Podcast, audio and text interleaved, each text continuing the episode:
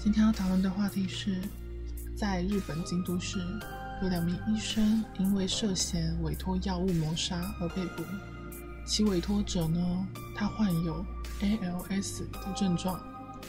ALS 是 Kin Ikuse Sokusaku Kosa 症，又称渐冻人症。患者的运动神经元会退化跟死亡，肌肉也会萎缩。而这位已逝的女性患者在生前的部落格记载道：“为什么我必须这么痛苦的活着？我不明白。なぜこんなにしんどい思いをしてまで生きていけないといけないのか？私にはわからない。”据报道指出，她似乎是不想要让家人的负担，也没有办法去接受她逐渐恶化的病情。 等待身体的机能衰竭而窒息的那样子的生活，毫无尊严可言。怀疑为何国外可以接受安乐死，而日本没有办法接受。他强烈的诉说，安乐死是唯一的道路，唯一解决的方法。而这起事件有一方声音说，这不是安乐死，而是杀人事件。在报道内我有提到。患者是在网络上认识了之前一半这两位医生，并且达成约定，提出希望对方可以帮助自己自杀，并且会给予报酬。指出了这两位医生并不是跟该病患有病医关系，而是因为交易的这个条件而去帮助杀人，所以是杀人事件来看待才是对的。而日本医师会的表态说。医生的职责是救人，而像这次发生这样令人心痛的案例，要建构的不是不得不选择死亡的社会，而是要建构成能够支撑大家好好活着的社会。为此，要提升治疗率以及相关的各种研究，还有心灵层面的修复，目标就是为了让患者也可以好好的活着。这个事件一出来，关于安乐死、尊严死的这个话题也一起翻涌了起来。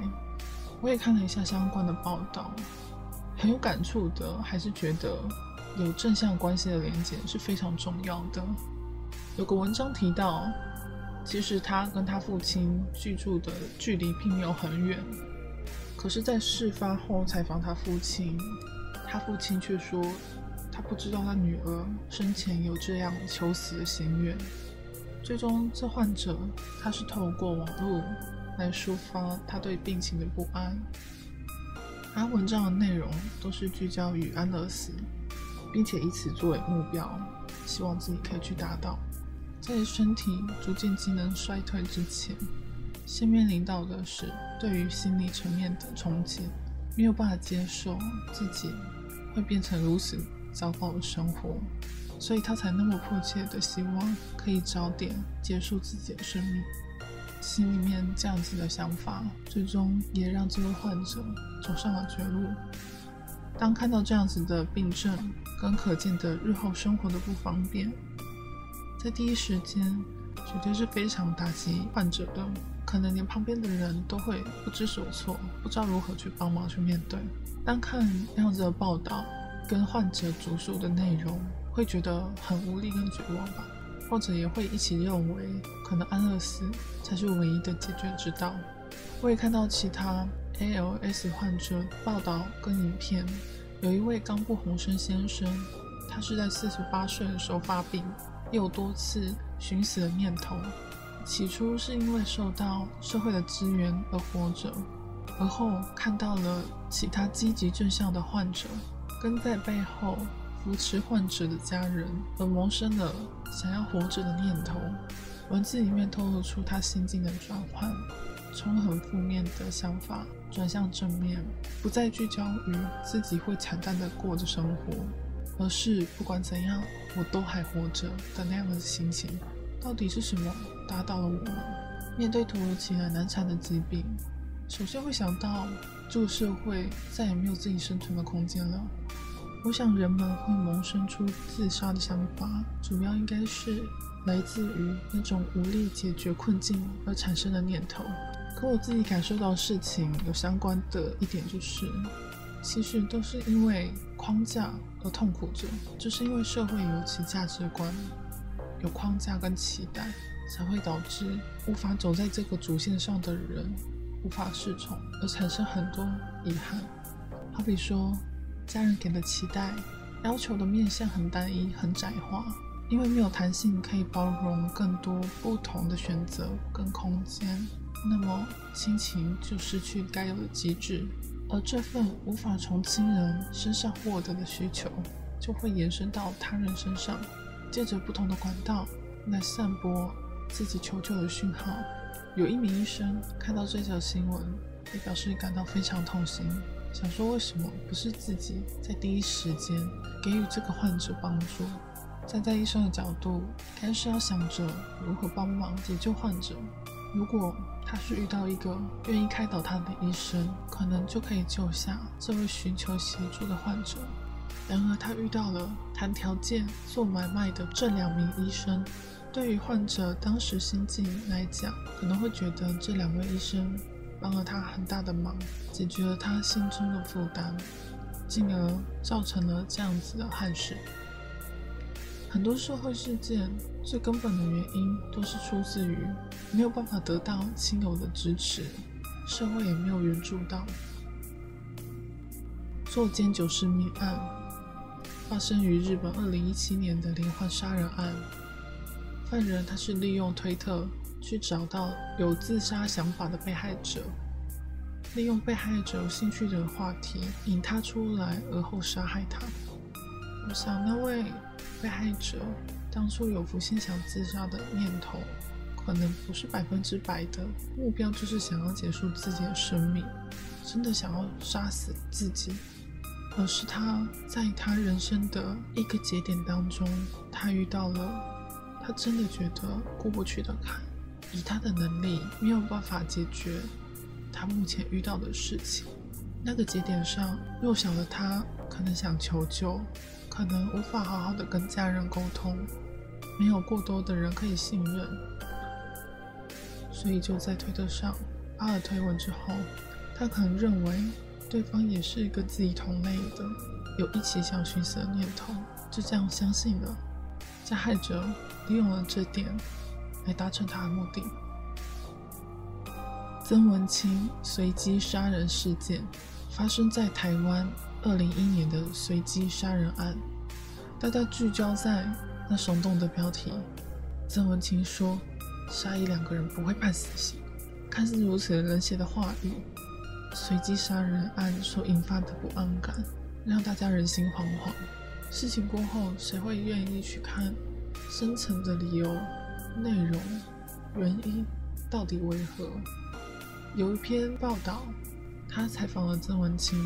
问他为何当初要说那些话，曾文清回道：“说杀一两个人不会判死刑，是觉得说的越可恶，死的就越容易。活着生不如死，两眼散光六百度，十五岁肩膀就脱臼，再加上没有朋友，就快活不下去。杀人的目的是与女朋友分手后才想到的。”文章有提到曾文清他成长的背景，发生的事情。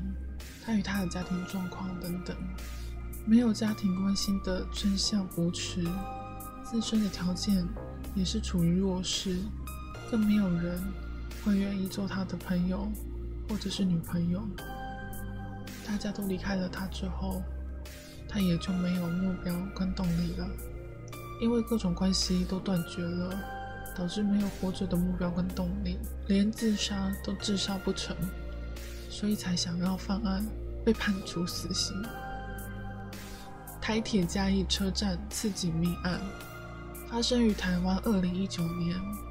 据报道，加害人在案发前思觉失调症已发作，妄想朋友设计要和被告女儿一起谋害被告，以诈领保险金。于案发当天搭火车前。曾到两处派出所、台南市府社会局、保险公司、议员服务处等地陈述有人要杀他，谋取保险金。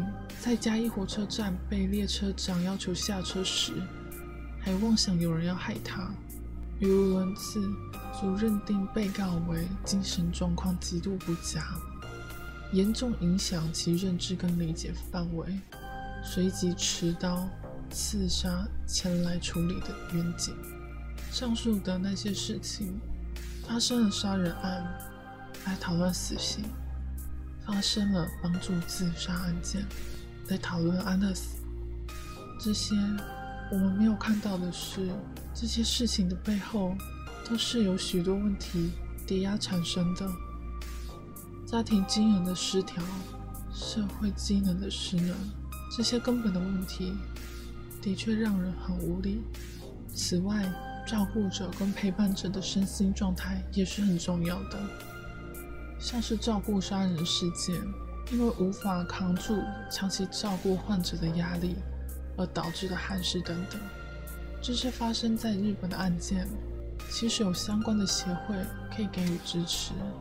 日本的 ALS 协会表态，希望大家不要责备死者，因为患者会有想要寻短的念头，所以希望大家不要责备死者。但那些接受委托的医生，他们所做的行为是违背了医疗伦理。而这样的事情是不该再出现的。该协会致力于 ALS 患者可以尊严的生活在社会里，让患者家属交流，通过医疗环境跟福祉的改善，让重症患者也能外出，而去面对长期的生活。我看到几部描述 ALS 患者一天的影片记录内容。重症之后可能无法自主呼吸，需要一直插着人工呼吸器，通过筛选假名组成句子来跟其他人沟通。有相关的人员帮忙为他们化妆、梳理、打扮，就有别人的帮助，他们也是可以享受自己的人生。在查询当中有发现两位很跳脱想象框架的案例，其中一位呢。是脊髓性肌肉萎缩症 （SMA） 患者佐藤宪悟先生，他是一位卧床社长，因为他有着重度的残疾，无法上班。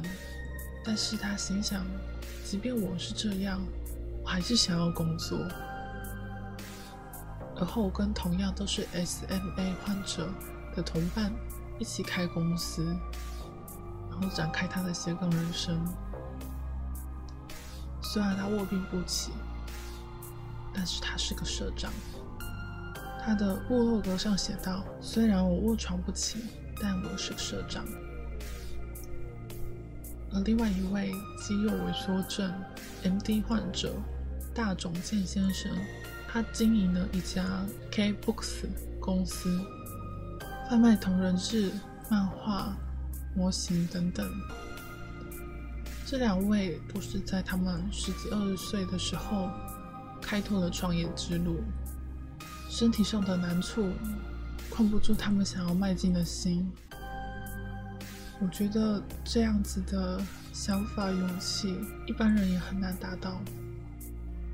现在的我们虽然没有面对到这么立即重大的危机，但是我们身上或多或少。都有看得见、看不见的伤口。那些看得见的会去止血，会去包扎；那些看不见的，有没有忘了疗伤了呢？而所谓的健全人，是不是正是被这些框架绑住而不自知？有个时间，可以来检视自己的内心。有没有重大的伤口？有没有那些很糟糕、很负面的情绪还没有解决掉？又是什么框架绑住了我们，局限了自己？是不是我们其实可以飞的比自己想的还高呢？这次的分享就到这里，感谢大家聆听，希望下次有机会。能再陪你谈谈心，感谢你成为我的阳光，然后也希望你可以照耀自己。再见。